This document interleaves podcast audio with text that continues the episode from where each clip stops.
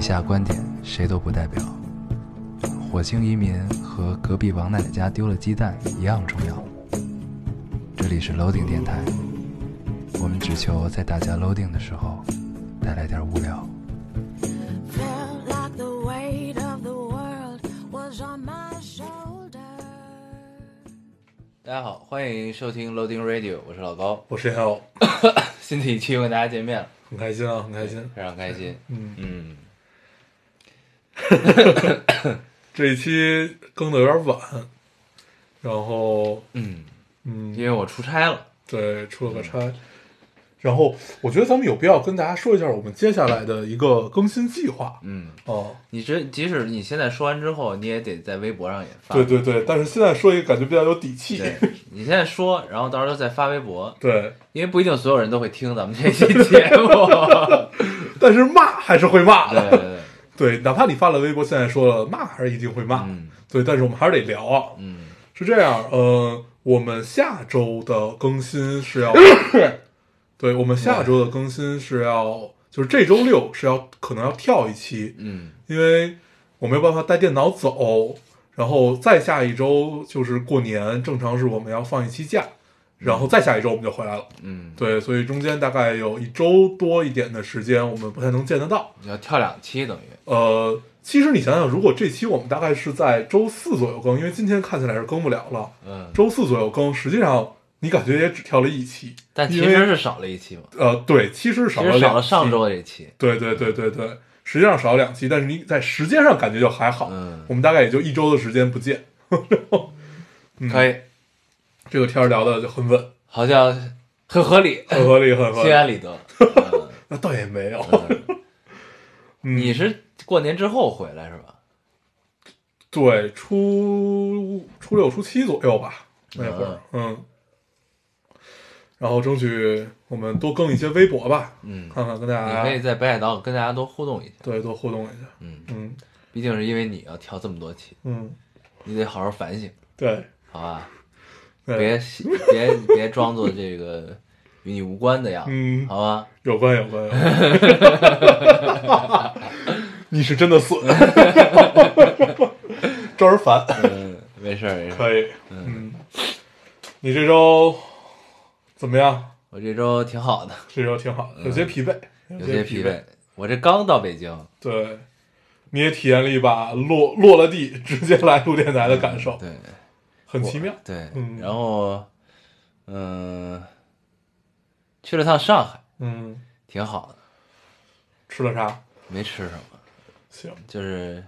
做了一下工作，然后偷得浮生半日闲，嗯就是我工作完之后，本来约了一个朋友，嗯然后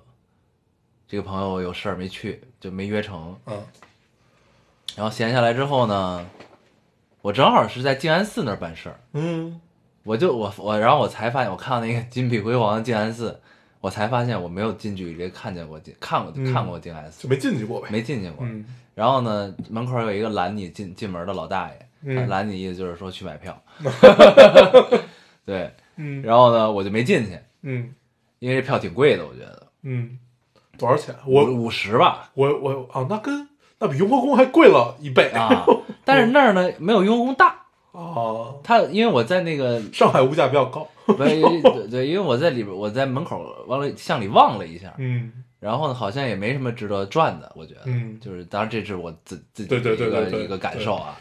对，我从来没有想进去过那个 地儿，就是每每次走高架的时候，你会看见一下，嗯但真对，的很漂亮。就知道有那么个地儿嗯，但是你从来也没有想要过走进去，嗯，呃嗯，行，对，然后你就在周围转了转在，周围转了转，然后呢，你记得我之前说过我好久没坐过地铁这件事儿吗？嗯然后正好边上有一地铁站，嗯我就下去溜达了一圈儿，嗯，然后我发现我对上海地铁也并不熟。啊是啊就上是地也比较复杂，嗯，嗯我看了一下那个大概的线路图，然后我想买票，我想坐地铁转一圈儿，但是我也并不知道我去哪儿， 你知道吗？所以我就我就在买票机那儿和因为那个地静安寺那个地铁站挺大的，然后我在那儿来回溜达了一下，嗯就哪儿的地铁都是味道都是一样的，嗯。就那个地铁特有的味道，很有趣。我记得我小时候坐地铁有一种，就那会儿北京地铁有一个卖汉堡的叫百万庄园啊你知道吗？啊就是经常一个一个我知道啊的小小店。我曾经很多年的早餐都是他们家。对对对对，上初中的时候嗯是印象最深。我觉得每一个地铁站有百万庄园的地铁站就很很美好。嗯，对，然后你一进去大概就是一个，因为那会儿也只吃那个火火腿肠儿加芝士吧，还是加酱啊？他家的那个那个，我记得他们家的那个汉堡的格式是外边套一个纸袋儿，里边还有一个塑塑塑胶的，就那个保鲜保鲜膜膜，保鲜保鲜那个袋膜儿啊，嗯对对，就是那个，然后一个薄薄的纸袋，对。感觉也不太踏实的样就子是。红的、绿的、对橙色的 对都有对对啊，对，百万庄园是在我记忆里跟北京地铁一直是嵌在一起的，嗯，而且那会儿还很有意思。我记得好像是二号，那会儿还没有那么多线，只有一号线和二号对，线。就是那会儿还没有十三那会号儿线。北京的地铁特别容易坐明白，对， 就是一个一圈儿一条一个一条直线没了对。对我们小时候地铁就是这样的。对，然后我记得那会儿好像环线的地铁，就是那一圈儿的地铁 嗯是就百万庄园特别多，嗯，那条直线的就不多。二号线、一号对线，嗯对，一号线就不太多。后来修了十三号线，对，嗯，后来又修了什么八通线，哎呀，太多了，对就，现现在在就太多了不知道。嗯，对，嗯，对，然后我在地铁站转，然后呢，这感受还是很好的，嗯就是、就是你好像觉得你离这个世界又近了一点儿似的，以前太远了，就是你开了嗯车之后，你学会开车之后，你就觉得你离这个世界有了一层距离，对，你知道吗，你知对道这种感因为那天我就想了一件事儿是什么呢？就是我在开车的时候，嗯，呃，你看就是三环、二环有时候会很堵，嗯，对吧？呃，堵上好多车，然后呢，你会发现就是如果这如果这每辆车也不坐人的话，其实没堵多少人。嗯，你知道这？你觉得你明白这种感觉吗？嗯，就是可能还堵不堵不到这个就这地铁站里一个车厢的人多。一个车厢的人嗯啊，或者是就是这个静安寺这个都没不用到嗯地铁里，就是你人来人来人往两分钟，嗯这点人我觉得可能都没当够。对，我我想过这个事儿嗯，一个是特别早了，那会儿是刚学会开车不久，开了有一年多小两年的时候，我记得那会儿一实习生跟我聊，他说有车的北京和没有车的北京实际上是两个北京。是的，对，嗯然后那会儿有一个这样的感触，然后后来还有一次感触是什么？就是，呃，那会儿其实我们聊过，说我们现在的生活没有路上的这些风景，路上的大部分都是独处的时光，嗯，对，没有说就是，呃，你看着人来人往，就是仿仿佛离人群更近一点这种感受。所以我们大概现在生活都是从 A 地库到 B 地库，嗯对，差不哦，多基本就是这个样子。然后如果这个地儿它不适合开车去，那你就叫个也车对，也是从 A 到 B，你没有在路上的风景没，有在路上。对嗯你在路上大概也就是看一看周围，哎，这儿又新起了一个什么，这儿又怎么样。但是那种感受是完全不一样，那种感受和你坐在地铁上，你是心无旁骛的看，啊，那种感受是完全不一样的。对你甚至可以驻足，嗯，对你要是开车的时候想驻足，那就事儿大。对，对，所以就是在地铁转了这会儿吧，嗯你感觉自己仿佛又是又是那个少年嗯的那种感觉。嗯因为我一般只要坐地铁都会听歌，嗯我那天呢就也戴上耳机在那儿转悠，嗯，然后地铁有一种这种，如果按美食这事儿来讲，它有一种锅气的感觉。嗯就什么叫锅气啊？刚才咱们聊到从 A 点到 B 点，锅气就是说，呃，比如说你做了一个红烧鱼，然后从这个锅里倒出来，倒到盘子里，然后从盘子到你桌上，这个路程，然后这个锅气会慢慢发散，嗯然后到你这儿是口感最好的，嗯就是就那那会儿，尤尤其淮扬菜特特特特别讲究这个，然后这叫锅气。那地铁就有种这这感觉，就实际上你在通勤的路上就是这一趟锅气，嗯嗯。你可能到了那个地儿，你才会更珍惜也好，或者就是就是你会给自己上各种各样的价值，嗯，就是对路上很感受是很不一艰辛样，的仿 佛对，感受不太一样，但是很有意思。你发现强行可可以类比对，然后在地铁上看到好多学生，啊，嗯，对，很青春，很青春，嗯年轻真好。有一嗯个在那个地铁地铁站，一个穿着校服的姑娘在等谁，应该是，啊，嗯，嗯，不能在学校门口等，得在地铁就站。想起咱们以前，对，对吧？你都能脑补出剧情。 对，咱们上学的时候真的就是就是约地铁站等对，就是啊那样，。几号口嗯，在那儿一等，对也没电话，对，那会儿我们不是，那会儿都不是约在地铁站，那会儿一般，你像小时候，尤其你上小学、初中这个，大家离得都很近嗯，啊。尤尤其上小学，就后来转学回去以后，我不是，因为我你都是寄住宿校嘛，嗯，对，那会儿基本大家就是，你如果你在这儿上学，都是这一票嗯，啊，所以一般都约在某一个麦当劳、啊对或者某某一个什么地方、嗯死等。对，咱就们之就前聊过这个，对，就是死等嘛，死等。也连不上，对，那会儿就加上大家也没有什么别的事儿啊所以就你等肯定等就等吧对，你肯定能等着。嗯嗯，我觉得我迟到的毛病就是那会儿落下的，嗯，就因为 你啊因为去你知了，道有人会等，对，因为你去了也是等，嗯，对，所以你不如，让别人等，嗯，可以，对，然后对就是这个，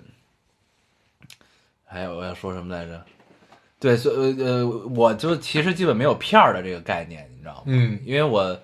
我小学三年级开始住校，就转学就住校了。嗯我三年级以前有片儿这个概念嗯，啊，恶 人谷，我是个人我都已经住校了嗯，啊，就是三年级以前的，我对三年级以前记忆基本没什么了，模嗯糊，啊，很模糊。然后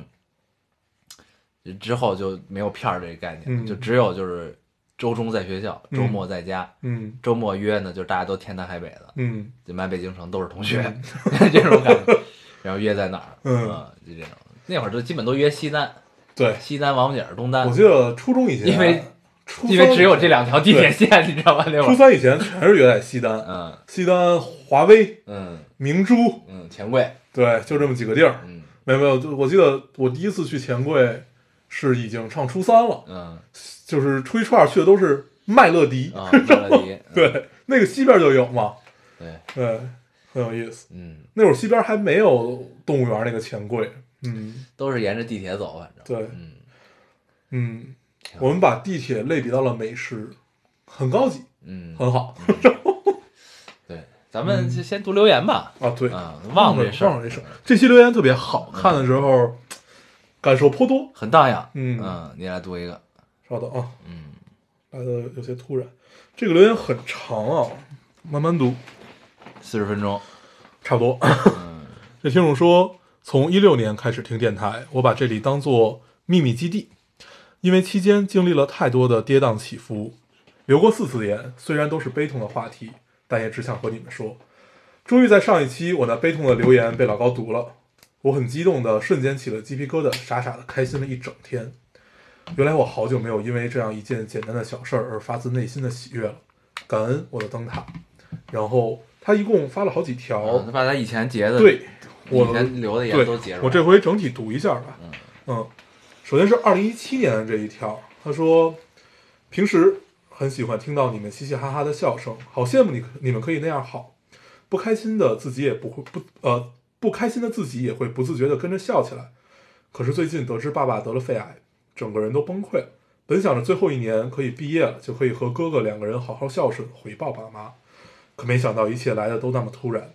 此刻觉得身体健康是那么重要，希望一切都快点好起来。嗯，然后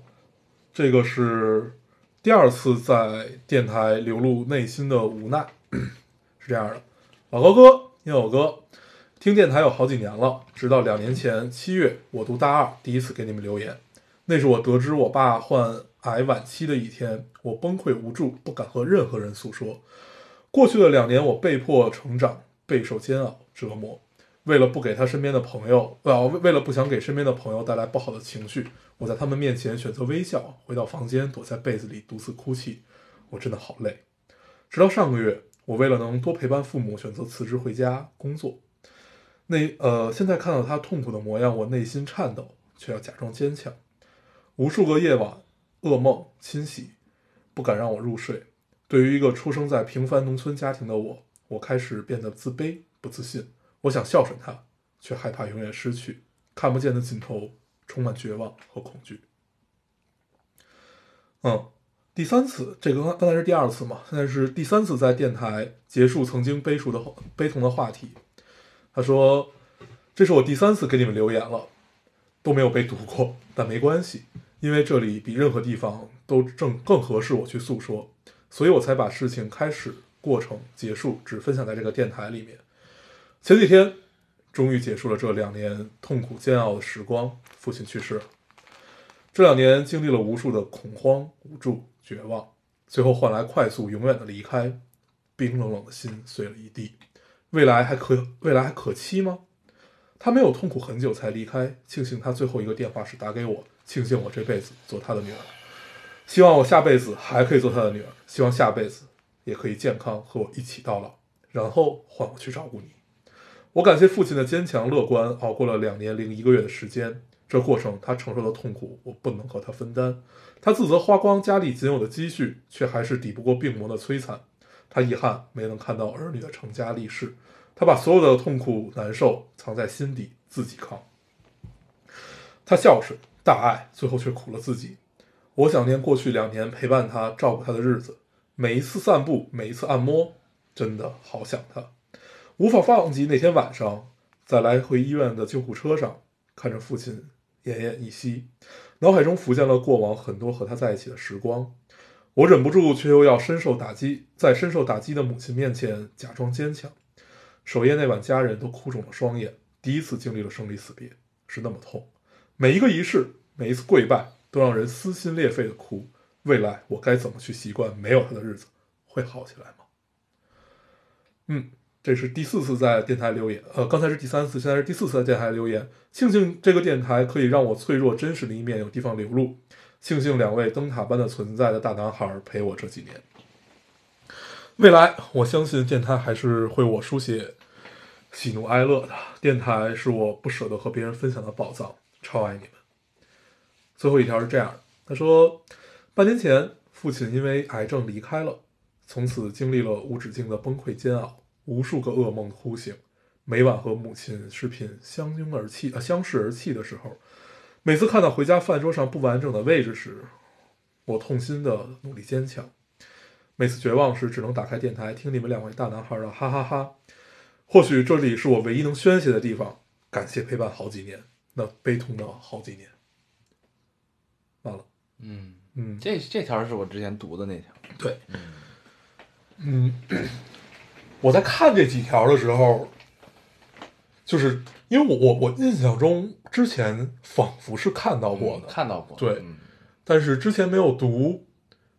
是因为我们那会儿其实那会儿我们也小，那会儿我们也不知道我们读出来能干嘛，啊那会儿还是现在也不知道，对，嗯那会儿还是一种我们期待帮大家解决一些问题，嗯那还是这样的一个态度。但是尤其这一年吧，我们实际上是有改变的。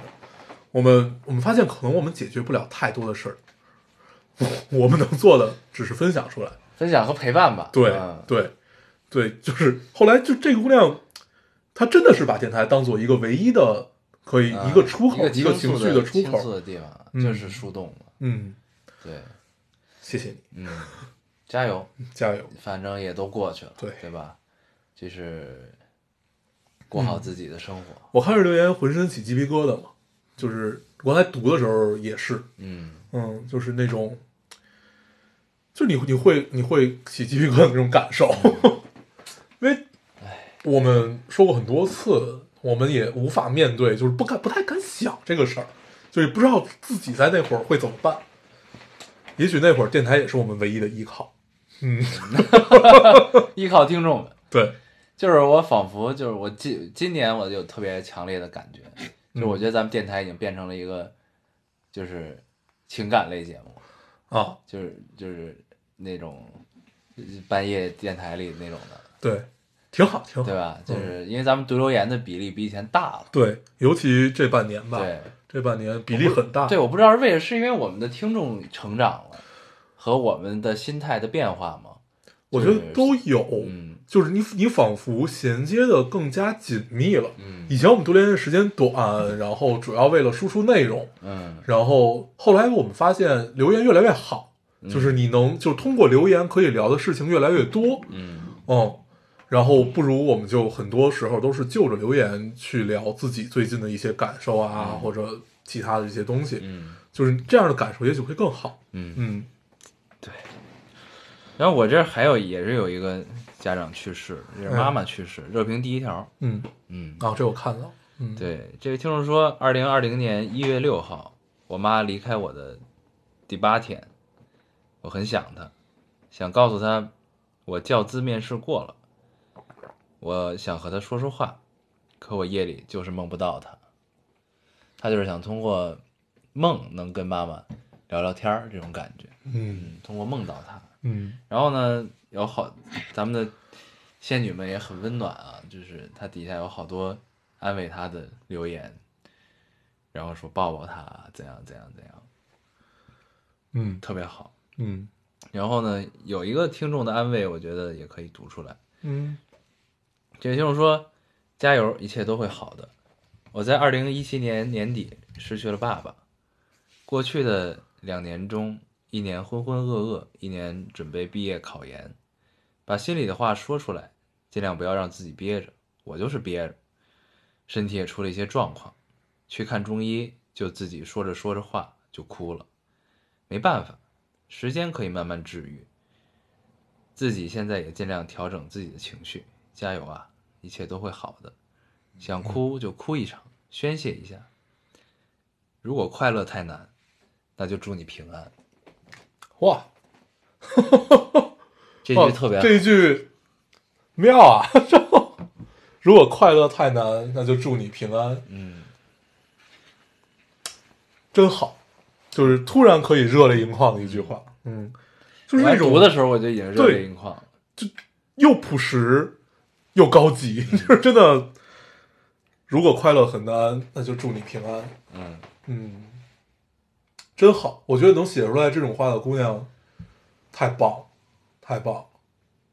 真的太棒。嗯， 共勉吧，少年们。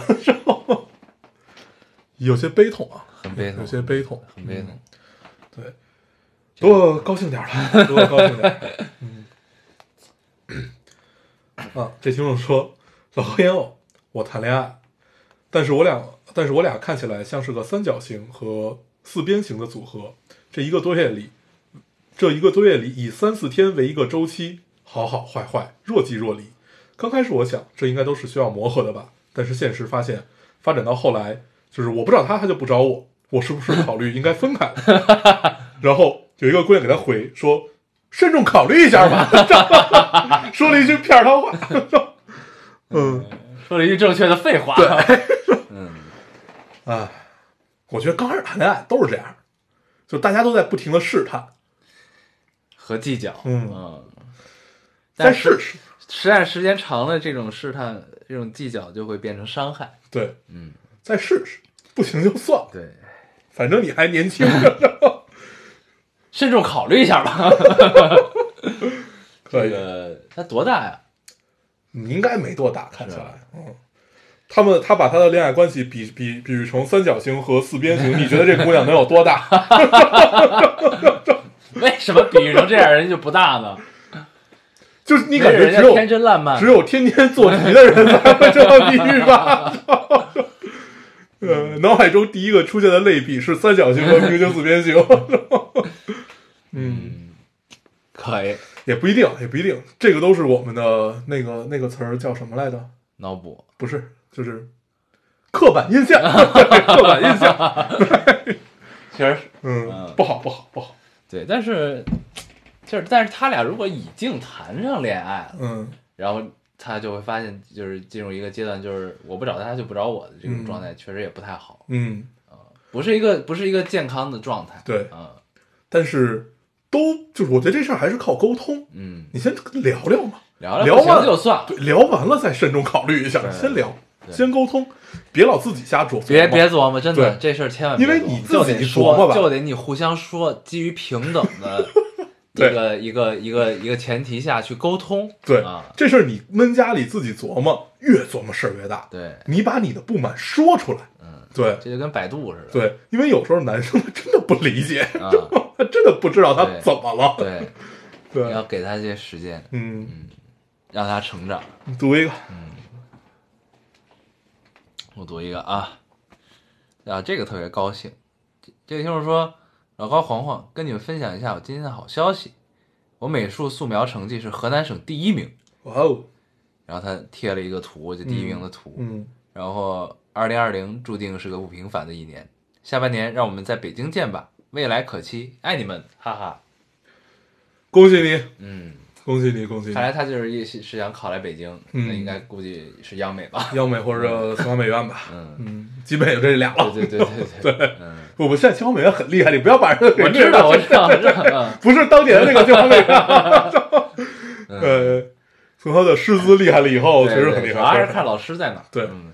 这个嗯挺好的。嗯，素描能考全省第一，真的确实不容易，不挺容易，厉不害容易啊！嗯，想学加啥油戏？嗯，加油，加油，加油！我读一个啊，嗯这就是说，嗯，这有点长，我先读另外一个吧。这个说你最近是老不是魏迷上了看小说？老朋友，第一次给你们留言，有一个棘手的问题，实在不知道该怎么解决。喜欢上了一个比自己大十一岁的处女座大叔（括号我十八），那这种留言就就很就就很理性，对对对，就你告诉我们信息你很多大全面。对，啊，然后认识了两个月，我们每天都有保持联系，一直认为他对我有感觉，会经常跟我说他的日常，还会不间断的询问我的日常。结果好死不死，在圣诞节那天，我忍不住送了送了他一个礼物，是一首歌（括号讲不完继续讲），哎，括号完。然后嘞，从那天开始，回我信息就回得很冷淡，我也不知道怎么做。直到跨年那天，我跟他说新年快乐，原本两天没回我的他秒回了我新年快乐，恕我直言，真的不知道该怎么办，应该是继续找他呢，还是像他一样不回我？我恨大叔。然后有一个姑娘劝他说：“姑娘，我害怕你是被他养的鱼，养的鱼是什么意思应该就是备胎的意思吧？啊？ 我觉得是啊。 嗯嗯，是这样。”嗯，你觉得它这是事儿鱼 吗？不是这事儿特别有意思？说他送了他一个礼物，是然后首就歌啊，然后就变冷淡了。嗯， 嗯，什么歌啊？对啊，大概就是表达他对他喜爱之情的歌吧嗯之。类的吧，嗯应该是。嗯如果是这种情况的话，我觉得这个兄弟应该就是缩了。嗯他那他大他十一，他十八岁，那这哥们29儿二十九，嗯，比咱还小，三三十都变成大叔了，差不多嘛。二十九都已经变成大叔了。我不想聊这件事儿。对，反正你感觉，呃，我记得之前你不是聊过一个事儿吗，就是你还没有进入社会的情况下，他已经深谙社会之道了，就不能叫深谙吧，就至少接触过社会了。啊，实际上，在这会儿，你们的这种你们的人生阶段对是错位，对啊，比如说你要是二十九，他四十，其实还差不多啊 就是这样的，对其实还差不多。对对嗯，但是如果你十八，他二十九，真的挺不一样的。对就你们应该差了三段儿，我觉得这是对啊，你们差了第一段毕业，嗯，然后初入社会和稳定下来，嗯，是不，吧？他差的是什么？你想啊，他还没上大学呢，如果十八岁十，八岁啊，对对还没毕业嘛，你嗯大学首先就是一个很美美妙的地方，嗯，然后呢，十八岁上了吧？十八岁高三毕业，对啊，然后上大学呀、嗯对吧？然后大学毕业，嗯然后你考不考研，对吧？嗯然后走向社会，嗯接受一件事情，就是接受社会的磨砺，嗯，然 后如果你要是高三，他二十九，那这事儿就趁早算了吧。 你要是现在大一，我觉得这事儿你再自己琢磨琢磨，对不太一样，不要耽误你这东西高三。因为因为因为是这样，我也经历过这种感觉，嗯就是但我没差那么多啊，嗯没差那么多。那时候我上大学，他在社会上哦，的这么一个，他上小学，那也没准有 戏。好好聊一下这个。 没戏啊，没戏，这个不不不不不能宣扬这个。没戏没戏没戏，对不起对不 起。嗯，对，然后呢，这个就是你你当你真的也到了他那个岁数，甚至比他大的时候，嗯就是你再回想起来这件事儿，你会发现其实你能理解他。啊对，当然当然是因为结束了，就结束的时候很伤心很伤心，对，很伤感 因为最简单就是那会儿你是真没得干，啊！你就是我就想谈恋爱，我就想见你，对啊、但是人家是真没时间呀、 哦对是真的，对，这哎就是产生了很大的偏你差有。点理解不太了这个对事儿，也没成熟，也对没就心智也不成熟，对，所以就是，所以很多很多事儿没法解释，你知道吗？对就是你只有体会到了，才能体会到。嗯啊，就是你真的到了那个时候，就是你像现在我们给你解释，就他有时他的问题是，呃，他为什么不？哦哦啊就是他还要不要继续主动找他？嗯，这你就自己开心怎么自己怎么开心怎么来吧。对对，嗯然后就是就是他他面临面对的困惑是，就是为什么突然就很冷淡嘛？他给完这个礼物之后给了首歌啊嗯，就是还是要看你给的是什么歌。对，主要是这个，还有一个就是，如果你是一个就是想捅破窗户纸的一个举动的话，嗯，这事儿其实我挺能理解他为什么就冷淡了，冷淡了。嗯，就是你捅破了，他怂了，对，嗯其实就是缩了，嗯就是缩了嗯啊，这个很正常，这个很正常。就是我觉得他可能压力也会很大，嗯就是你想咱现在这岁数，找一十八岁姑娘，嗯，也不是不 行，也不是也是也不是不行，但嗯是就是你也会琢磨琢磨吧这事儿。对，因为确实偏差太大了，对，哦，就是你，就是可能你关心的问题，你跟他聊不明白哦，啊。对，就是其实他关心的你觉得有点幼稚，对比较难的问题就是，呃，很难沟通。难沟通的点就是把你刚才那话展开说，很简单，就是他关心的问题，你已经第一是你已经经历过了，啊第二，但是你就会自己想，如果我直接把我的经验告诉你，也许就又又很说教，对啊，然后如果很说教又的会又话，不又不平等这个关系，对，所以你你也很难，对嗯。但是如何用不说教的方式去把我的经验，为了因为爱你，所以不想让你走这个弯路，但这个 道路，我操，这事儿好难呀、就所以那就只能让他走弯路。对如果真在一起对了啊，对，就有有一些弯路是要自己走，对对对嗯，走一走也没什么问题。对，但是反正就是别犯法就行啊。就如果如果是这种状态，我觉得应该就是如果他没有家庭啊，没有你了解他的情况的情况下啊，对，就是那我觉得就是缩了，嗯嗯，对吧？行，嗯，然后你可以遵从你自己内心的想法，你看你要不要要不要问问他嗯啊？，可以，你说你的困惑在这儿，怎么了？嗯我是我是我误解了还是怎么样？嗯，就是我觉得就是就是现在你这个年龄羞于说出口的话，在他那个年龄听起来其实是很正常的话对啊。，对，其实是这个问题，对所以我觉得是可以沟通的。嗯啊嗯，可以行，那我读一个啊，读，嗯嗯这听说老高烟偶，我二十七岁了，我有点害怕，我怎么都二十七岁了，还一事无成呢？ 被催婚真的是一件很痛苦的事情，我不会妥协，但我真的好难过，生活已经这么难过了，为什么父母也要让我难过啊？我本来就找不到自己跟这个世界的关联，如果有一天我的亲人也因为这个世界让我失望，那我是不是就真的真正的跟这个世界没有关联了？嗯，想得美，有的时候 你你是期待关联，有的时候你他妈 的想没有关联都没有，都不能没有。 你想没有关联，然想后得有美，有一个听众给他的留言，我觉得很会安慰人。他说：“也许你是个大器晚成的人呢。可以 可以，好，”很像片儿汤话 啊。但是就是我看这留言，我还是挺有感触的。嗯，我想说什么呢？就是嗯，你不完成，不是晚不晚成的问题，我就嗯看这个留言啊，嗯我就想说，呃，这个这个状态，我觉得应该是会像是，嗯、他就是苦恼于就是没有关联或者怎么样。我觉得是因为他没有正视自己，嗯嗯，就是我最近有有很深这种感触，就是你要正视自己，嗯就正视自己的生活和正视你的生活是什么样子， ，OK，你明白这种感觉吗？然后嗯，另外另外一个呢，就是展开聊一聊就是要接受自己的平庸。啊，那我读一个，咱们一块儿聊啊啊。 我就想得力这句话。 林正说：“老高应，新的一年祝福我和自己和解吧。从大学开始听电台，从未留过言。今年要研究生毕业了，很想和你们讲一讲我非常普通的故事。我是一个一心想做股票分析师的姑娘，今年为了能入行，实习了将近一年，几乎每周都是九一六的工作。然而，我却经历了很多很多的坎坷，始终不能如愿。仿是仿佛是我前二十年过得太顺，老天要让我把所有的挫折都补上。后天是我的最后一次机会，我要参加留用答辩了。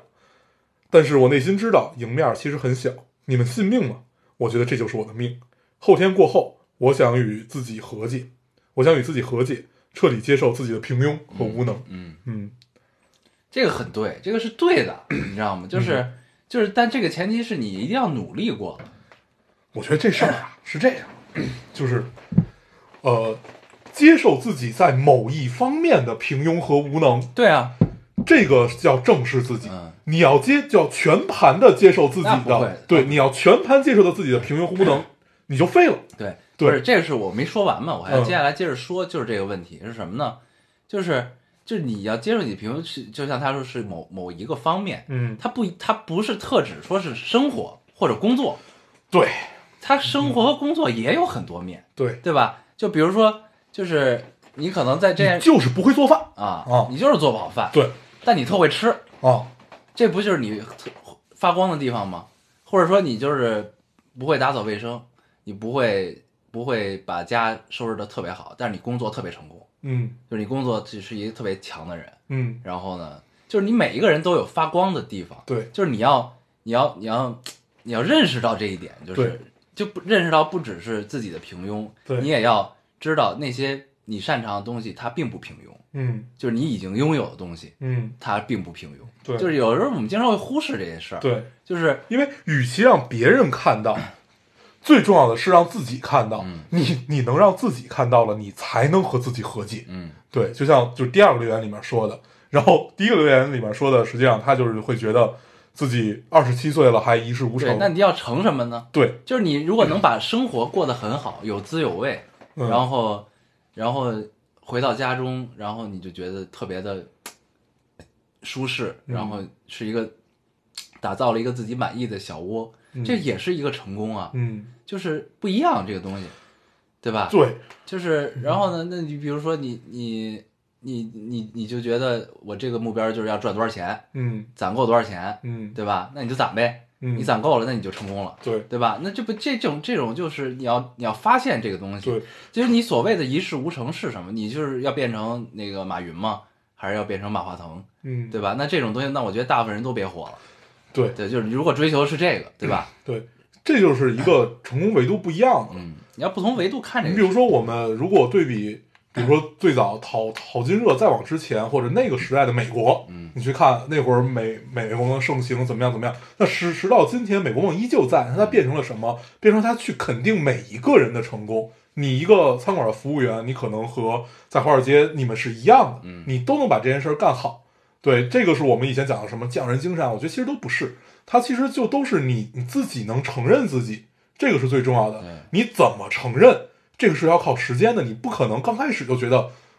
我挺好的。对你也不可能就是今儿我我们跟你聊完了，你回想想对说，哎，我二十七岁还挺成功的，对对吧？也不可能，对但就是你要逐渐的会发现对和正视自己，对，就是这种感觉就。它是一不知道种能不能说清楚。嗯，它就是你要去真的一定要去接受自己在某一方面的平庸和无能，你就是干不好，你就是就没戏。你比如说你就是不善于和人合作，嗯啊、但是你的工作如果要非得和人合合合作的话，要不你改，要不你换，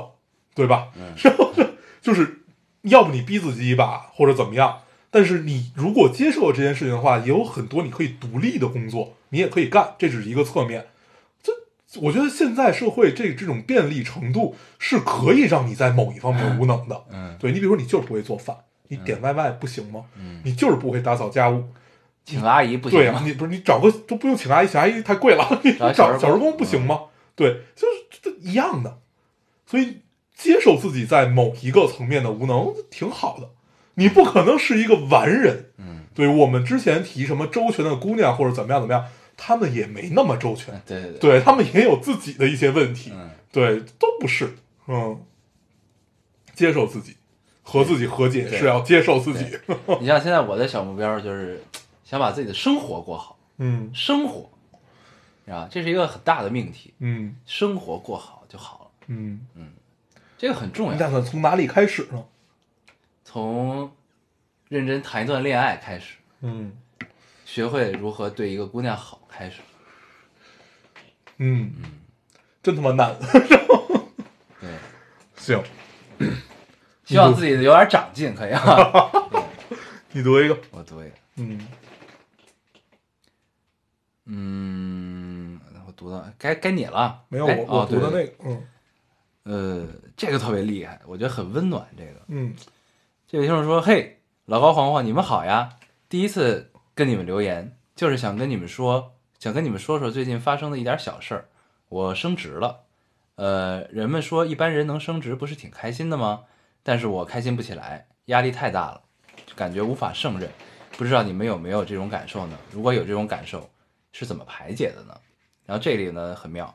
有有一个听众的留言，我觉得咱们就不用再说什么了，就读完这个留言嗯就完了啊。这位听众说，这位听众回复他说，呃，一个四十三岁的部门主管现身说法，给你点鼓励吧。当初我跟你有一样的感受，呃，不兴奋，不自信，想推辞，想安逸，但现在回头看，一，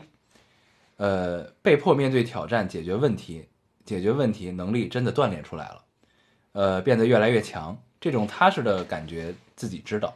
二，加班写报告，熬夜想策略，虽然比别人辛苦，但是得到赞扬的时候，开心大过一切，而且自信就是这样一点一点点积累起来的。三，你上了一个平台，会比普通员工知道更多影响决策的背景信息，想知道做判断，呃，想问题做判断的立场就会更高更远。四，有这种压力，说明你是个谦逊、善良、责任感强的人，所以要相信你领导选人的眼光，他们比你自己看得更准。最后说一句，加 油！什么叫阅历？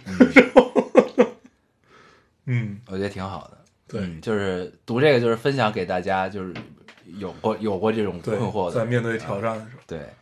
嗯，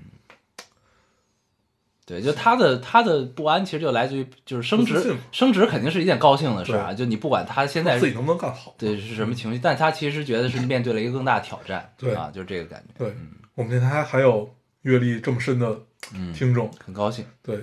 感到自己的浅薄。啊谢谢这位部门主管，谢谢谢谢谢谢。嗯，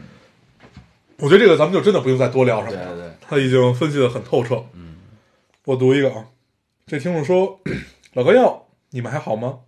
五年前我还是个学生，那天下午在索菲亚教堂喂完鸽子，坐在街边的长椅上发呆，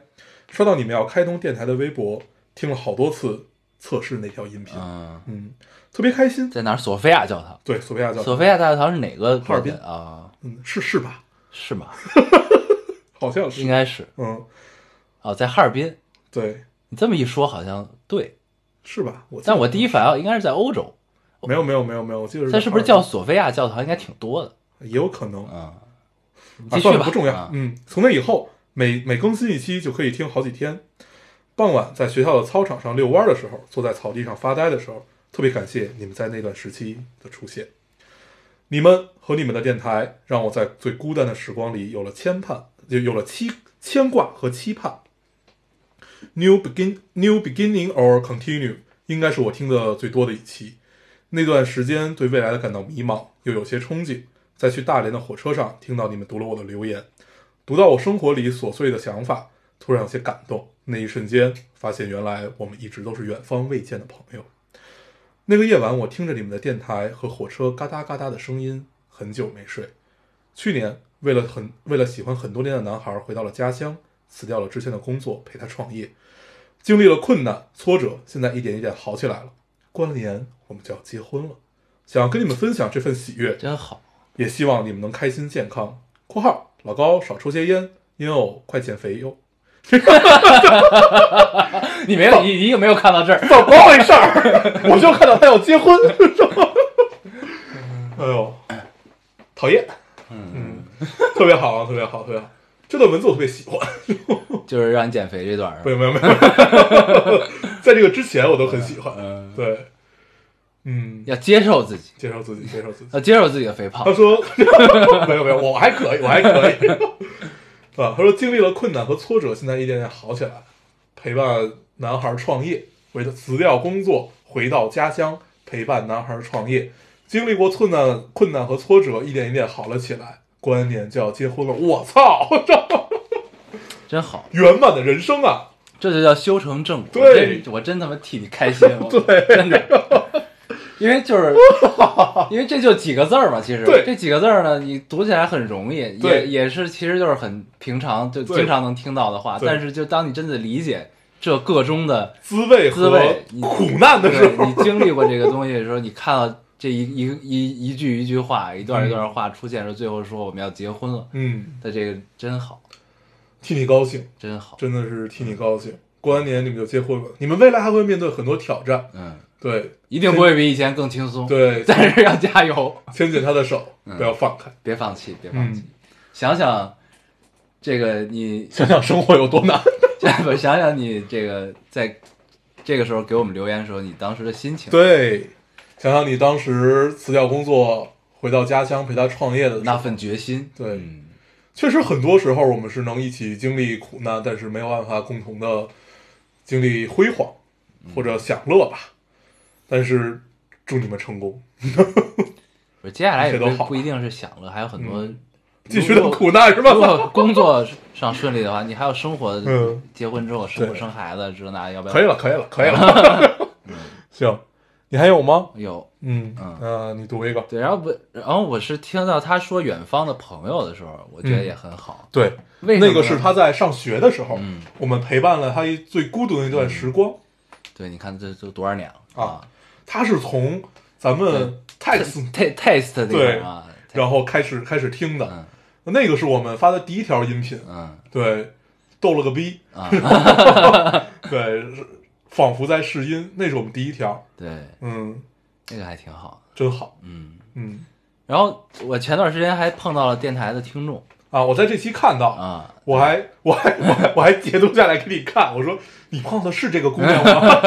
对，还碰到了一个听众，对，就是你在线下见到听众的那种感觉还挺妙的。嗯，就是就是远方的朋友的那种感觉，对就感觉大家都很熟。 对对对对， 我怎么就没有碰上过？ 这为什么你老能碰上？感觉大家都很熟对。嗯然后呢，反正见面接茬儿就能聊起来的那种。对嗯，嗯，而且他很很熟悉你的套路，对吧？嗯你下一句话要说什么，全知 道。挺好，很很好。嗯，哎呀，替这人这位听众高高兴。嗯，你读一个，我读一个。嗯，这位听众说，呃，今天我的十八岁过完了，给自己的第一份生日礼物，听十八岁不知道和留一个言，谢谢这个 loading 俺的家， 这呃这种也许我呃这。对，这种也许我的观念不被家人欣呃欣赏认同，但还是可以自自在在的在这里说话、哭泣、欢笑、愤怒、委屈的感觉。十九岁了，我会更加成熟吧，长得又温润又刚的。加油，小郑！十九岁也要好好爱自己和爱爱你的人啊。嗯又温润又刚，这个定义很好。嗯嗯，从容但不盲从。对，嗯，嗯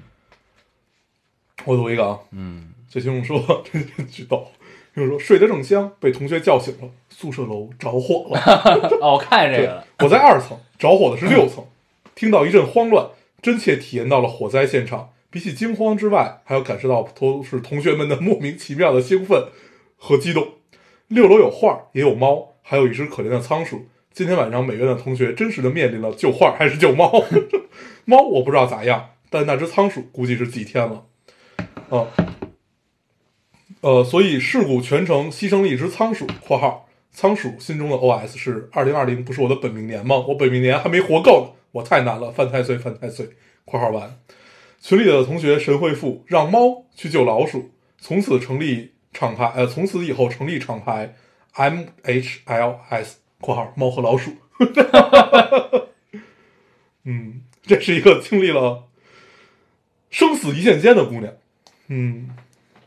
就但是如果那个是六层、二层，嗯，那跑还是完全来得及来的，得因及为火是往上对烧的对啊。来得及，来得及，所以他们同学还有兴奋的，很莫名莫名的兴奋和激动。 我觉得我如心果理赶上这心种理灾难的对，如果赶上这种，应该也也是， 就是感觉肯定跟自己没什么关系。 但是呢，你又仿佛身处其中的那种感觉，救画还是救猫？对，嗯，挺好。很好。你还有留言吗？我有，咱嗯，们读了多久了？五十分钟我靠，还行。我们刚开始聊了一些啊，你看有没有一定要读的？我再读一个这个吧，这个好感觉很好，但我这个不知道是不是这个听众自己写的还是什么情况。嗯他就是写了一段话，他说以一个以我是一个宇航员开头。这个听众说，我是一个宇航员，我在宇宙航行，我到过月球，看到了小兔子，但没有嫦娥。小兔子很可爱，我想带它走，小兔子却不愿意。他说他要等一个人。我到过很多不知名的小星球，遇到了很多奇奇怪怪的人，特别是一个酒鬼，他天生爱喝酒，他只求醉生梦死，可是他却怎么都喝不醉，很奇怪吧？后来我怎么也回不到地球了，我很难过，因为我很想他，但我知道他不想我，不然怎么会这么久了也没有带我回家？我只能在他的世界外环游，倒不至于无趣，这样也好。可是很快我就要枯竭了，我希望他可以早点来。我还是只想在他心里降落，如果不能，那我就要留着最后的气力找到水星，让水星告诉他，他并不孤寂。嗯，嗯，充满了意象，嗯让我想到了，就是就是小呃也不算小时候，高中那会儿特嗯别迷恋实验文学，嗯那会儿有一个叫田园儿，那会儿就跳房子的主唱，嗯嗯后来还是好像是一个豆瓣网红，他有写过一本书叫《斑马森林》，嗯就是跟这风格有点像，还有很多啊，比如说浴缸和米奇，就是都都这这些都不是他的了啊，还有很多低呃低处青春都是以这种非常意识流，嗯，然后你当时不是很迷恋他吗？我记得。对田园儿确确实不错。我现在还看了一个，我都没认出来是他演的电影，待会儿咱们聊这个。然后，呃，那会儿看了好多好多类似于这个样子，对，开头就很像，对，就一定是一个你既见过又是充满了意象的这么一个场景，然后再描述着一些这个场景里发生，但是仿佛又没有发生的事情。嗯嗯，这个是艺术 小艺术流小说很很关键的一个点。嗯大家有有兴趣可以去看一看啊，就是其实从八十年代开始就有这种了，比如一半海水一半火焰，仿佛是一种幻象，对就是它是一个出在现实中发生又出离现实对的这么一种感受对啊。对它这些意象有一些是没完全没有意义的，就如果你去探究它的意义，你会发现自己是一个傻逼， 对，就是它真的没有意义，它只是在这会儿他觉得我要这么样去描述而已，嗯嗯，对。然后我之前写过类似于这样的，后来长大了之后看会觉得真多傻逼呃，那倒那倒没有，会觉得那会儿的想象力很丰富，嗯对，那会儿就真的是想象力很丰富，对啊，你看你咱们那会儿就是不是前段不是流行就是小朋友写诗嘛，嗯，就是分享了好多小朋友写的哦我记诗，得，嗯，然后这有的真的写的太动人了，，对，就对那种的，就是其实咱们越长越大，我们想象力就会越来越枯竭。是的，是的嗯，他不是枯竭，你是被被孤注了，局就是被限孤注被了，局对限嗯对对，枯竭我觉得倒不至于，因为你确实被孤注以后，你嗯就不太可能出圈了。看来嗯你很害怕枯枯竭这个词，对我很，你好欠呀、我很害怕，因为我每天都在不停的问自己，枯竭了吗？就确实确实很恐惧。嗯 没关系，对都会好的。对，你太他妈欠了，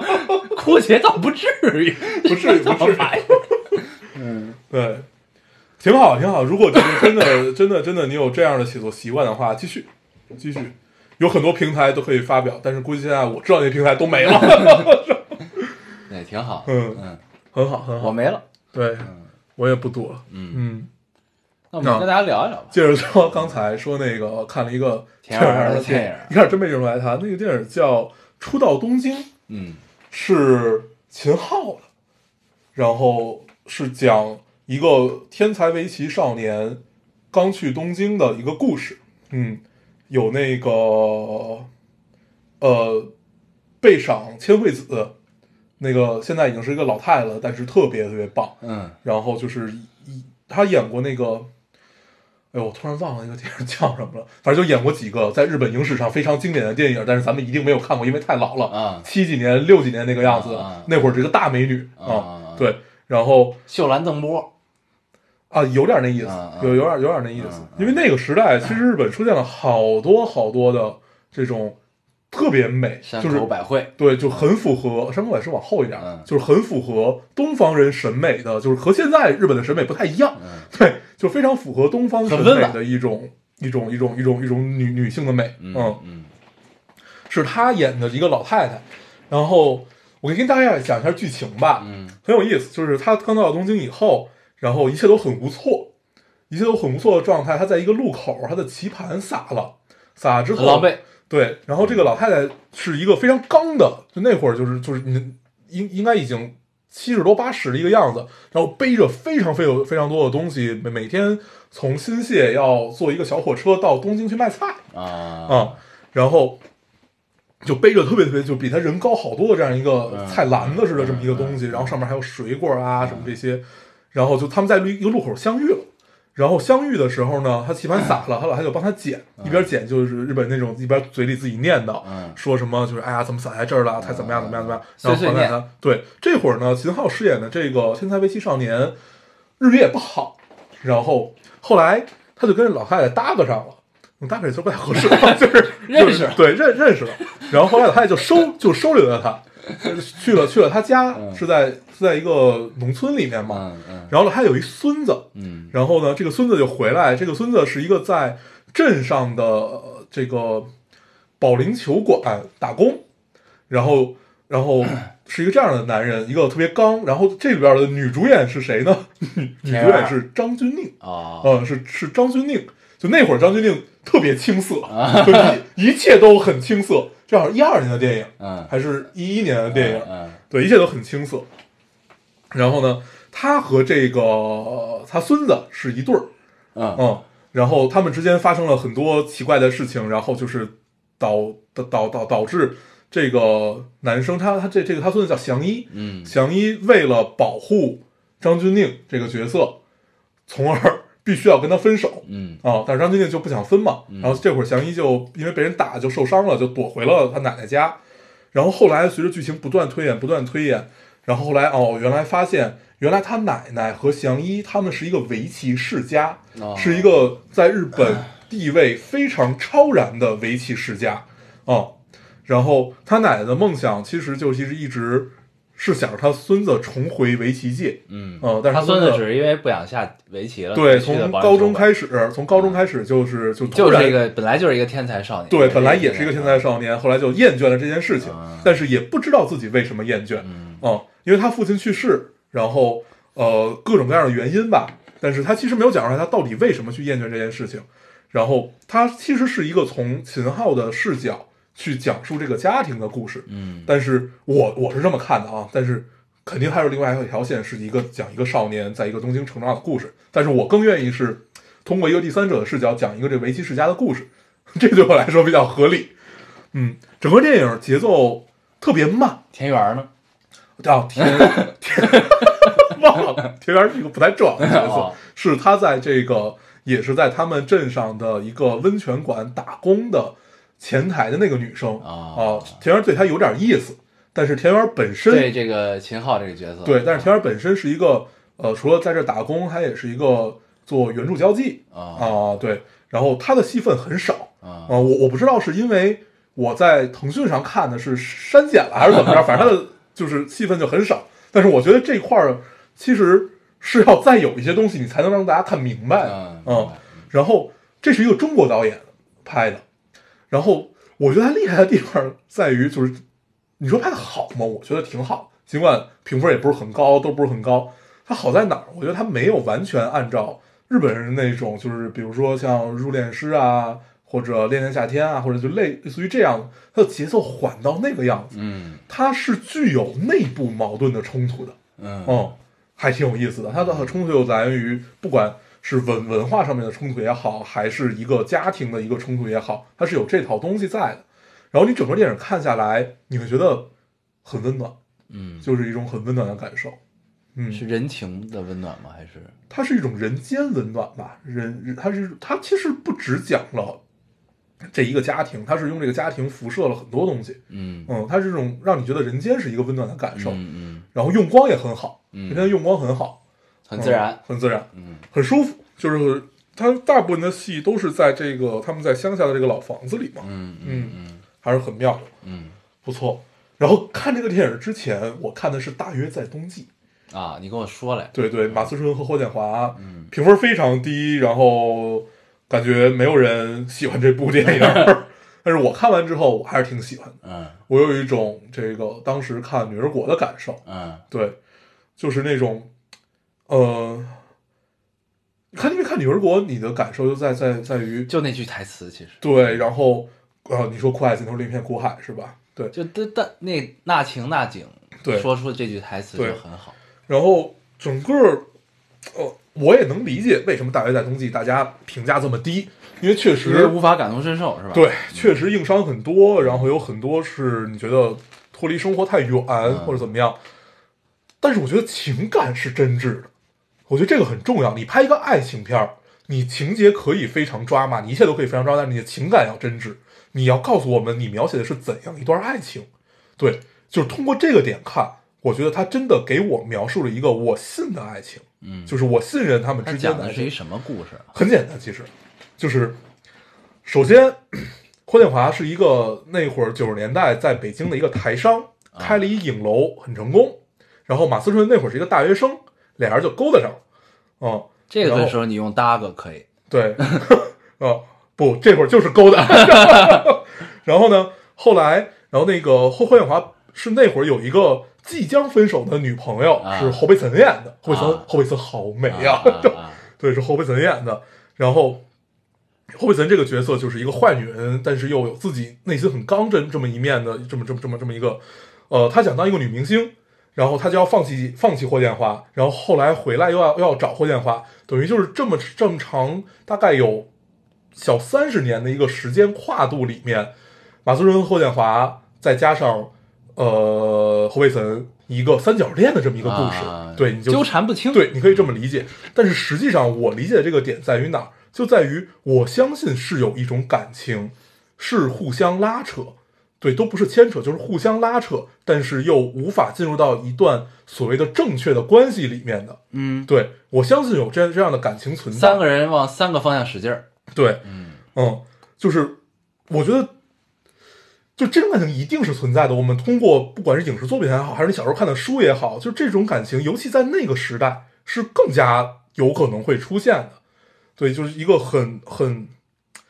很慢，但是又即将快起来的这么一个时代。嗯，是一定会出现这样的东西的，就我们就是在互相拉扯。我们虽然忘不了对方，但是但又无法走向对下一步，对嗯，我们走向下一步，你说那不是妥协吗？我们可能嘴上不会承认，但是我们的内心是知道的，到底是不是？对就是仨人都没长大，对，嗯我是真的相信这种拉扯的感情，嗯嗯，对，所以我会觉得这个电影情感上让我非常的感同，就不能叫感同身受，就是真的很真挚，让我很很相信，嗯 所以我觉得它真的很好，嗯，但是它这个情节啊，这些乱七八糟的，确实有些问 题，对，他的摄影师李平斌，啊但是你完全不觉得是李平没斌，有啊啊啊 啊啊斌哥确实也干过一些就让你对，觉得不像是他的就事儿，嗯你完全不觉得是李平斌， 那光用的，哇，天哪，导演是谁啊？忘 了，好像不是个什么吧？嗯对，忘了。然后他是以齐秦这个《大约在冬季》第一次九一年在北京开演演唱会，俩人相遇。引起时代共鸣，对，然后在最后就是一九年的时候，就齐秦又在北京工体开这个演唱会，就是用用用这个事儿来做一个前呃穿针开头引线和结尾。对，基本就是这么个故事。嗯，嗯，但是我我真的很喜欢这部电影。我大概能明白，嗯，我真的很喜欢这部电影。看来你有故事啊，没有没有没有，我只是能就是就是他真的你信这事儿对他他给我讲了一段我信的爱情，那你是在谁我觉得爱的情视片角里信呢？我不，它是一个整体，嗯它是一个你信这个整整体对，嗯就是这一段关系，我是我是觉得它一定是有存在的，总是在互相抵消的一个过程，对吗？对，抵消拉扯，然后呃，它是一个无可奈何的爱情，嗯你觉得他们永远就大家很诟病，后来我看了两个影评，就大家诟病的一点就在于他们为什么分手啊？啊，凭什么就分手了嗯呀？怎么就就因为无可奈何也不去解决问题就分手了吗？对，大家不理解这件事情，嗯但是有很多的情感就是你，你第一你不知道怎么解决，但是在当下这个情感也许不是你的第一优先级要去解决，或者应该要怎么样，你们那会儿就是分手了，对， 你们解决不了，嗯，哦、那不是说解决不了的感情就不能被大家理解吧？不对，对这个事儿其实很微妙，这个这个东西，呃，怎么说呢？我能，我虽然没看过这电影，但我嗯能大概 通过你描述，大概知道是怎么回事儿。嗯就是 timing 很重要，嗯，就是他们可能就是因为有的时候情感情感很脆弱，对，情感很微妙，嗯它微妙在于就是比如就是说的极致一点儿，就是可能你这一秒你没有干这件事情，你过了这一秒，你下一秒干这件事就没用了，嗯就这种感觉吧。嗯，我觉得大概是这样的啊。嗯，也也有，也有，对，就是除了这几点让我觉得好的，他的人物塑造其实也非常一般，就是我觉得这是导演功力还是就是就是人物立不住，对，就还是蛮脸谱化的，还是就是就是每每个人，你觉得出来都是工，都很工具， 对，挺好，挺好的。哎，这这里边魏大勋让我眼前一 亮，我觉得他在里边演一备胎，演一个马思纯的备胎，啊，对，就还挺好的。 他戏份非常少，嗯，但是就还蛮对的，对，就是他就应该是那个样子，嗯对，就很很工具， 然后挺好，嗯，大家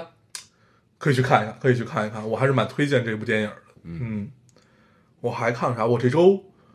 一直在看电影，你不是说看了二十多个电影？对，就是看， 我到现在已经快忘了， 嗯，就这种感觉一直在。我听了你念那个清单之后，我发现你也确实是会忘掉的。对，就是你感觉好像出于一种报复心理在看电影一样，啊就因为之前可能拉太久还是怎么样也好，就是就这是出于一种报复心理，不停的看病 了，啊。嗯然后还看了几个两千年以前的片子，都是凯文史派西的。嗯，对，就尽管他可他能你凉应该了。再出来了吧？对没啊有没有，他他又复出了，他啊他那个读了一段那个那个那个什么演讲啊什么玩意儿，对，就希望那个事儿能尽快过去吧。我还是就是抛开，就是我也不知道那些事儿到底是真是假，对我们也只但看到他了真的演 戏啊，太棒了，就是他的艺术成就我们是要肯定的。然后有两个，第一个是《王牌对王牌》，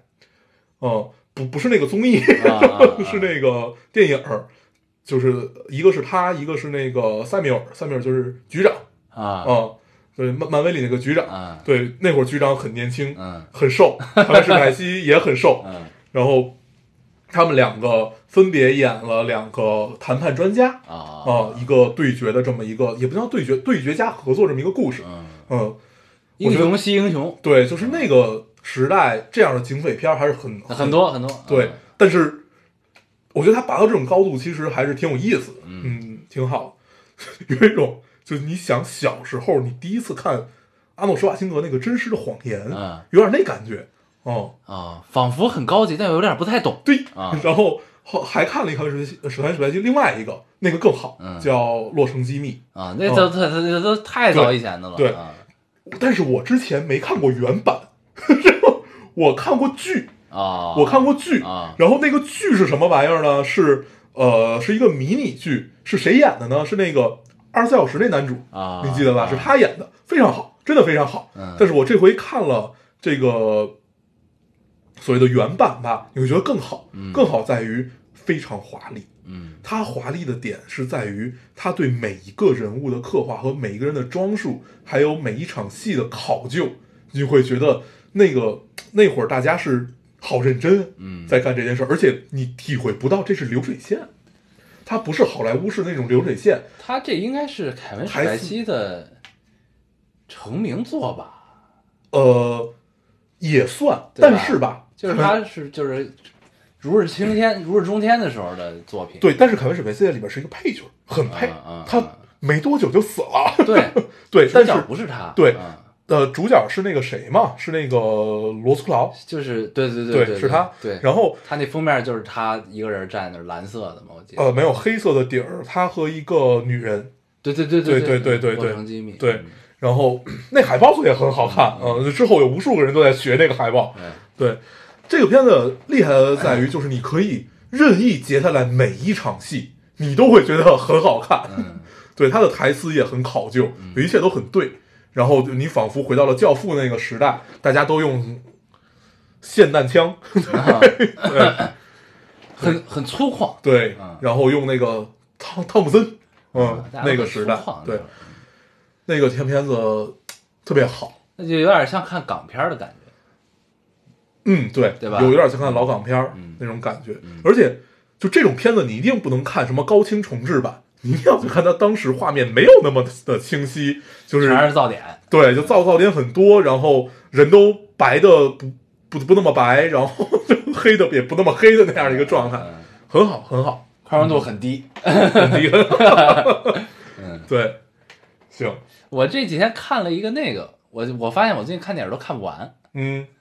我最近在看那个，我是因为我我的那个爱尔兰人是因为确实太长了没看完，嗯，然后那个我最近看了《好莱坞往事啊，那我也》看啊，《了，好莱坞往事》我是被事儿耽搁了没看完嗯，啊还有往事我我也没有看完，我大概看到三分之二左右，啊，就是我还没看到那个呃波兰斯基他老婆被杀，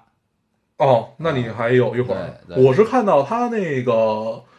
就是他去了那个无政府主义的那一块儿，哦然后往外走的那会儿。那你看李李小龙那一段看吗？了就是最、嗯最被诟病说就是昆汀辱华什么的。嗯，但昆汀是李小龙的粉丝啊，对，就这事儿特有意思。嗯，就是我也不知道是因为大家太敏感了还是怎么着，嗯就是嗯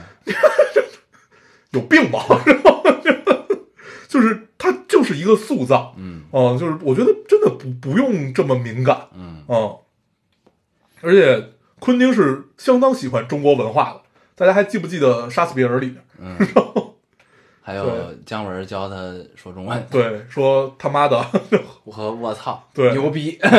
牛逼，嗯，哎， 这个这但是。这我觉得这这个我没看到结尾啊，因为、嗯因为这是一个我也没看到结对尾。，这是一个真实事件，嗯，它算是真实事件改编吧。你像昆汀拍二战都能拍成那样，对，就是他的改编应该就是对魔改吧。 对对，然后呢，但是反正我觉得这这电影里昆汀的影子不多，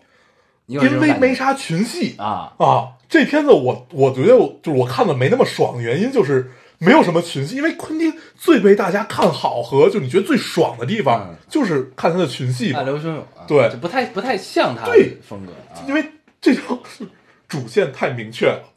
然后就是围绕着皮特这就是展开一点一点一点往前推进就完事儿了，而且好像也没有那么的锋利，不不锋利，对不锋利。就对是，如果大家看过昆汀以前，我觉得他最锋利的其实是八个人，或者就是无耻混蛋无耻，混蛋也挺对锋利，无耻混蛋很锋利。啊然后再往再往再往再往之前就是说二二战的那个嘛嗯，那然后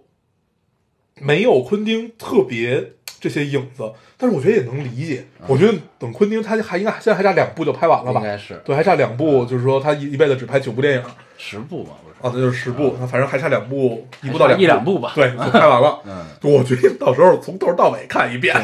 你得看他的变化。对 对不过对但我觉他得会这特别有回意他这思回肯定很嗨，因为嗯他一个是迷恋中国文化，一个是极其迷恋西部对啊，对这回应该还是蛮嗨。对，，大家也是能看到他迷恋，不管是西部还是南部吧，嗯，对，他就是这块儿。世界上最成功的影迷嘛。对，从八个对，从八个人，其实《无耻混蛋》就有了，对八个人到 Django，然后就是我们片头曲一直用那个，然后还有到这个这个这个这个这个这个好莱坞往事，嗯嗯，是一样的，嗯，对，就等看完了，我觉得可以跟大家聊一下这个。聊一聊，聊一聊，对对，这个我是一定会看完 的。看到三分之二，嗯但是后来就是你看一半儿，你就很难有勇气再继续看，啊你就觉得得重新看就，需要时机，对，这个是挺难受的。需要时机就看电需要时影机的时机还是很对重要的。嗯，然后我就没看什么，因为这周在出差。哎，那我再给大家推荐一个电影儿，呃，叫《隧道尽头》，是一个悬疑片，韩国的，不是那呃，为什么你们一听这个名字都以为是韩因国为的？韩啊，韩国那个叫隧道，对，我就跟那天爸聊，我说给你推荐一电影叫《隧道尽头》，他说是韩国 的吗？ 对，是一个阿根廷片子啊哦，但是是一个好像是一个西班牙导演去拍的，啊啊嗯，非常有意思。它既有了黑色幽默，又有了呃，你以为是反转的反转，就是类似于这样的东西。啊啊啊对，具体剧情就悬疑片嘛，我就不跟大家聊了。嗯还不错，还真的真的很不错。就是呃，我觉得它不是一个脑洞的事儿，啊它是一个就是这个剧情完全不能有任何漏洞嗯才可信。嗯，哦，这事儿很有意思啊，就是你看一个悬疑片儿，通常悬疑片儿你都会找漏洞，对都会有一些漏洞的，但是这个片子其实没有特别重的漏洞，嗯嗯，不错的，不错的，隧道尽头嗯，挺好看，行，女主也很美，嗯，反正你就是扒着视频网站看呗。对对对，嗯，然后哦，对你 你你来的时候，我正好在看那啊个，那个挺有意，那我觉得我可以回去看看去。对，我可以那个那个在我网盘里啊叫 Frank，所以这电影我大概得有看了好几遍 了，对，每一次看懂， 对，每一次看都有不太一样的感受，我也不知道哪次是真的， 对，就是这个就是让我会一直看下去，他是拿了拿了三个奖，嗯还还是很厉害的，嗯，然后他的主演是《哈利波特》里那个威斯利家族那个哥哥，呃呃，那个那个双双胞胎嗯胎，对啊，很有意思，很有意思， 这个太有意思了这，片子是一充个满了温情幽默的。无厘头，对，怪巨 怪，又无厘头又丧对，很治愈。啊，治愈，嗯然后那什么，哎，你看完那个呃《去他妈世界》第二季了吗？没，嗯，你打算看吗？我想看啊哦，那你可以聊，那可以那你聊，看没完关再系，嗯，因为第一季我很喜欢，对，第一季太棒了，对，然后第二季刚出的时候，我就直接就是一下看啊完，就太太爽了。我觉得你看完一块儿聊吧，嗯看完一块儿聊吧。嗯，嗯，现在聊了，感觉 最后再聊一遍 吧。很喜欢第二部，要比第一部我更喜欢。是吗？嗯，第二部要比第一部我更喜欢。第一部，第一部还是你感觉少了点东西，嗯，就是少少少了一点，没那么丰富，对他们内心的一点这种决断性的原因。啊嗯，哎，第二部有了，啊，为什么你们这么丧？啊不不不，他就是为什么这么丧，其实没有解决，啊他解决的是我做一件看起来很很很就就就看起来很很理解不了的事儿，对，很理解不了的事情的原因，这个有啊哦哦、然后你就可以反推出来他们的丧的原因，大概对是这样对啊对啊对啊，哎，这就对了，你就突然觉得对上了， ，OK，嗯，非常棒，《去他们世界》第二季很好，哎，这个读起来好顺啊， 嗯去他们的世界，嗯，对，真的太好了，太好了，大家都可以去看，很很治愈，但很温暖， 嗯对，嗯，他第一季的那个结尾也很好，对一声枪响，啊 然后嗯，在奔跑 中对结束。你第二季还完全没看呢，是吧我看了几集，啊，哦对，那还行，嗯，挺好。而且我真的在第二季的时候完全 get 到了女主的美，还挺好看，真的挺 好看的而且这帮孩子吧演的是真挺好啊。这帮孩子就觉得呀，真这操呀， 这帮演员就可以，对嗯，很有意思，因为它就是一帮孩子的戏，嗯，然后很好。我最近没怎么看剧，《去他妈世界》我也是看了好久了， 之前对，最好久近看没了，没也没什么想看的剧，主要是，然后哦，我还看了，我看还看了一电影嗯，叫《Two Pops》，两个教宗没看过啊，那嗯是那个叫什么来着？安东尼·霍普金斯啊，和一个老影帝，我不知道叫什么，嗯，就是俩影帝之间的美国呀，美国呀，啊，不美是国的戏，美啊，讲的是梵蒂冈嘛，嗯就这一真事儿，嗯就是天主教嗯叫本笃十六世，啊，他呢不退位了嘛，嗯就主动退位，嗯然后就是拍的他的退位，嗯和他选他的继承他的人的这么一个，嗯也不是继承，因为这不是指定的，就你还要投票，就还要关屋里投票，嗯，但是但是就是上次、这闭个、门投票。上次本笃十六世，呃，当选教皇的这个事儿呢，是就是他俩竞争，两个人最、啊是是最大的那个，对对然后他俩谁都看不上谁嗯的那么一个状态，理念不同，，对，看不上谁。然后呢，但是就是，就本笃十六世因为什么原因，他反正想明白了，就是我我不想干这个事儿了，然后那个就就选了他的对手，就是你来做这件事，嗯嗯嗯而且他对手它里有有一种类似纪录片的感受，不是嗯不是九来就是电影。就是这样。啊 OK，就是你你看天主哪儿看的呀？网盘里哦啊，嗯， 就是你看天主教的东西吧，你总会觉得真好看 对啊，对，因为它太美了因为你最早，你想我们最早大概接受天主教的电影是什么？《达芬奇的密码》。 啊，那个玩意儿对天使与魔鬼，对，这天种主那个那个是《达芬奇密码》后面，就是那是我第一次知道，原来梵蒂冈的天主教是这么的奢华对啊那会儿只是见过照片，啊，对，就是还不知道在电影里面是这个样子。对对，真的是《达芬奇密码》才让我真正了解了，就是打打开了门，打开了门。对，然后然后然后教皇的这个身份好像是终身制的，对，就是你你得死，对哦你得死还有下一个，嗯对，就跟美国的大法官似的。对，所以就是在历史上好像七百多年前有过一次，同时有两个教皇，嗯，然后这是个吗这个哦是第二次，哦，有两个教皇，就是呢，因为你反正已经投票当了，你想嗯退位不可能，对你想脱下那身白袍子没戏，不可能啊。 然后你就休息，他就就等于就是休息了。 对然，后必须终身，又来了一个嗯啊，就这种就有有两个教皇可以，啊，嗯，挺有意看一思。看，看一看，而且就是你会觉得吧，因为我不懂宗教，就不懂天主教，嗯所以呢，你可能那个嗨点不是特别能 get 到，嗯但是就但他们在就是其实是论道的过程嘛，就嗯两个人、基本就是这俩人的戏嗯啊，然后你就会看到就是两两个完全不一样的人的一个状态。是解读宗教不同吗？对宗教的理解吧 OK，啊嗯，但是他也没有说的那么详细，嗯你知道吗？就是包括就是对宗教的犹疑，嗯就是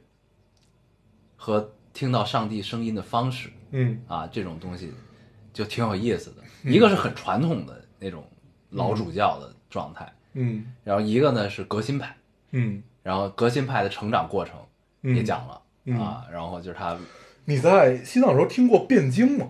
没，你给我讲过，不是像表演吗？对 啊对对，就是一定就是是有仪式的，站起来啪一拍手，指着人 开始说怎么着，对，就有点那个意思。虽然我当时没太听懂，但是我因为我当时是特意找了一个翻译，啊对，一块儿库克站啊的，嗯然后我们一块儿去，他大概给我聊了聊，大概大家在聊什么，啊你会觉得就是其实是一样，嗯，大家对于这种理解是不同的嗯，然后都会有这种场合是让你要说出来嗯嗯的，对，但这个这个你就会觉得他们的对决就很硬核，啊，嗯而且就是他不是说针锋相对的那种，嗯就是娓娓道来，因为嗯就是岁数都大了啊，真不动，不是就是尤其是就是这种老的演员去演这种戏的时候，你就觉得就是啊，很柔，啊，对，然后他手指上那皱纹都是带着细的那种感嗯觉，你知道吧？然后戴着戒指， 对哎对对，太帅，了，镶在手上的那对种戒指，就是这辈子没摘过的那种。然后然后那个 而且也很美， 嗯，然后就是就你感觉他俩聊这事儿吧，就是你反正走到哪儿聊到哪儿，嗯，就是等于教皇是把他叫过来，他那会儿还是一红衣主教嘛，对，给他叫过来，嗯要干嘛？他这人本来想辞职，嗯给梵蒂冈写信，嗯我要辞职，嗯我不干了，嗯因为我觉得我看不上现在的咱们的领导方式，嗯我不不不认同这件事儿，嗯就是很很骄傲，嗯不干了。然后呢，恰恰就是他想不干的时候，就是这个教皇给他叫过去，嗯叫过来之后呢，就是说了半天才说，就是才聊明白你是想让他干嘛嘛？。嗯嗯嗯啊对，中间探讨了很多东西，嗯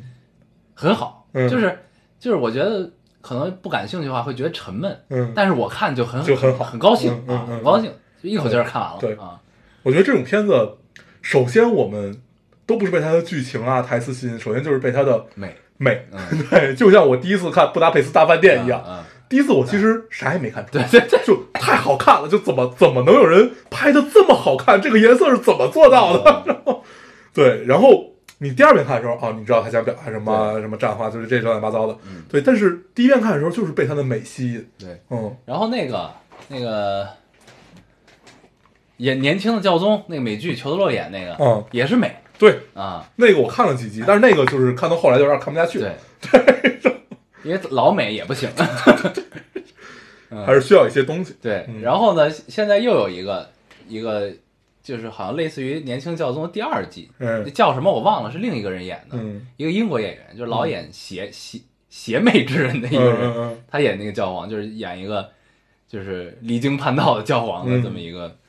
一个内容，但是还没开始上，就嗯，是我还挺期待这个。对，可以。嗯，这期我们聊了一小时二十分钟，嗯 可以，可以。嗯嗯，那我行吧们就收尾了，对，毕竟要一周多跟大家见不着了。嗯嗯，很舍不得大家。舍不得，舍不得。你记得跟大家多分享一些你在北海道的经历。你也分享一下你在北京孤独的状态。 对，我们在这儿提前给大家拜个年吧。对，对，嗯快到春节了，又到了一年的春节。辞旧迎新的时刻来了，对，嗯十二点钟声就要敲响， 也不用这么刻 意。对，就要要鼠年了，鼠年，嗯，嗯，都会好的，都会好。都会好的。唉，这一年经历了很多啊，经历了很多，嗯，春节你但是的都会感受，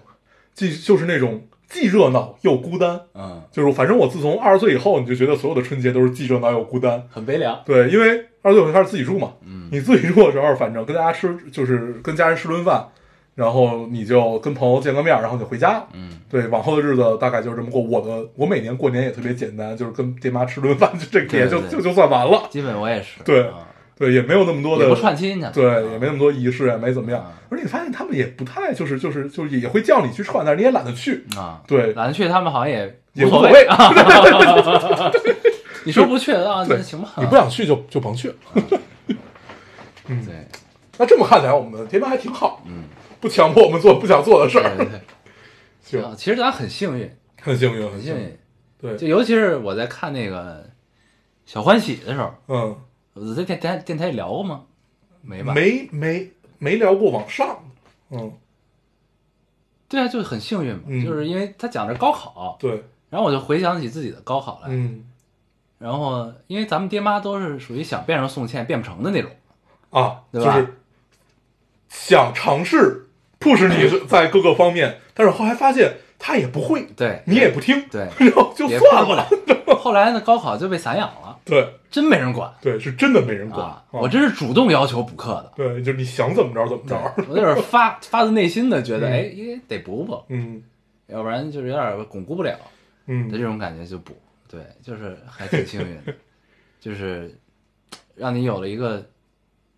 其实是让你自己尝试打开世界嗯，的这种对感觉。我觉得散养，就是如果你现在想这个事儿，散养给我最大的一个感受，其实就是，呃，你很快的知道了这个世界的真相。 在也许你不该知道的年纪，很快的知道这个世界的真相对，而且那个时候其实也没那么矫情。啊，不矫情。对，那个时候是什不矫么？那个时候其实经常会有一种无助感，嗯就不是说爹妈不帮你的那种无助感，嗯是呢，你又挺倔强的。嗯就是就是就是怎么说呢？就是你其实找爹妈帮忙呢，他们完全也能帮上。嗯，然后呢，你也不太愿意找。对你也不太愿意找，这个到今天，其实啊我也是挺矛盾的。啊，就是所以这种无助也也没也没那么强烈，对，但是就是反正就是促使你，让你去被迫的打开世界的嗯一个状态。嗯，而且后来我觉得我觉得跟寄宿有关系。对，嗯所以后来我觉得就这种打开世界方式吧，它会让你的底层基础很牢固嗯啊。当然就是如果这东西打歪了，你也歪的很牢固，嗯嗯，就是这个这个就变成了小混混。嗯也不是小混混，就是这这是一个很形而上的讨论，你知道吧？啊就是因为你基础，你想说是三观建立的这个初期，对，啊，因为就像我从小学住校，嗯住到高中，嗯大学是我住烦了，所以我开始走读了就，嗯，啊这都是建立三观的过程嘛对，打开世界的过程。对但是住校，我觉得唯一有一点，就是反正在我在我在我身上觉得没那么好的一点吧，就是凉薄了一些。嗯，哦，对我我觉得这个是因为住校有很大关系我就很凉薄呀，啊，对，你就很凉薄， 对，嗯，跟你交朋友太他妈 累了。对，就唯一的就是稍微凉薄了一些吧，嗯，就不太愿意往回找吧，也不太愿意联系别人。那倒没有，就是我我住校其实给我带来的一个感触是，就是我我就是家庭的概念好像在你心中没有那么重、啊，， 对，确实没那么就是实爽话实说是这样。嗯就是就是父母的家，就是那个家庭，就是不会像别人觉得的那种，就是我一定要陪在父母身边啊，或者怎么样啊。哦对家庭关系因确为实不从小就也不在父母身边，对，啊，确实不重，确实不重。嗯，然后反而是朋友、对同学是反而好像是对，在生命中现在父母更重要的一感个事儿觉啊。感觉就是，其实他们也没有那么依赖你。对他也不求啊啊，他也没有什么可依赖你，就是就是有有有不图个这事儿个，，嗯，有个事儿你去帮帮忙什么的，也对就这样了。对，嗯，可能都挺凉薄的，随爹妈，随爹妈，嗯，行吧。但咱俩妈对咱俩都挺好，对对对，就是太他妈唠叨了。对，对我我那那会儿我们是发现，我们接到妈妈的电话的状态是一样， 行行知道了知道了，行行行行行行， 是一样一模一样，挺好对幸福的烦恼，嗯，挺好。行吧，嗯好，那我们这期节目就这样吧。好我们也不总结什么嗯，最后给大家拜年啊，啊，拜年，春节快大乐吉啊！对嗯福如东海，寿比南山，哎，生日快乐！嗯生日快乐，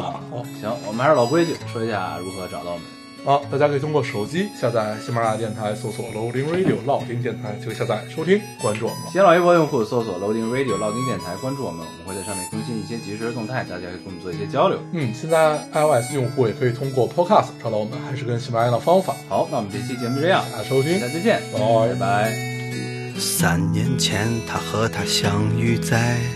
四大路的报摊儿，为了买同一本灌篮儿，两个人对上了眼儿。从此白天发短信，晚上在网上聊天儿。半年后，在八里村儿，他们住在了一块儿。他送她一本儿淘来的旧书，作者叫村上春树。他送她一瓶儿廉价的香水儿，他知道这香水儿没毒。他们是两个没毕业的学生，日子过得很苦。但青春期有了爱情，就是完美的幸福。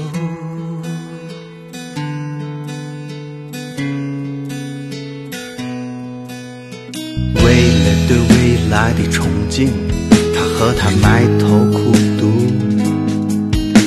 他考上研的那天，他拿到华为的签约书。一个去了深圳，一个去了成都，在新的世界里，每天茫然四顾。想念被距离拉远，也被时间冲淡。现实像一块橡皮，擦去了曾经的浪漫。当他鼓起勇气说出分手的那天，他也只是对着电话，轻轻说声再见。这样的故事每年都发生在这城市之中，这样的故事每年都结束，消失在风中。还记得当年他和她爱的那么浓，他是她的流川枫，她是他的苍井空。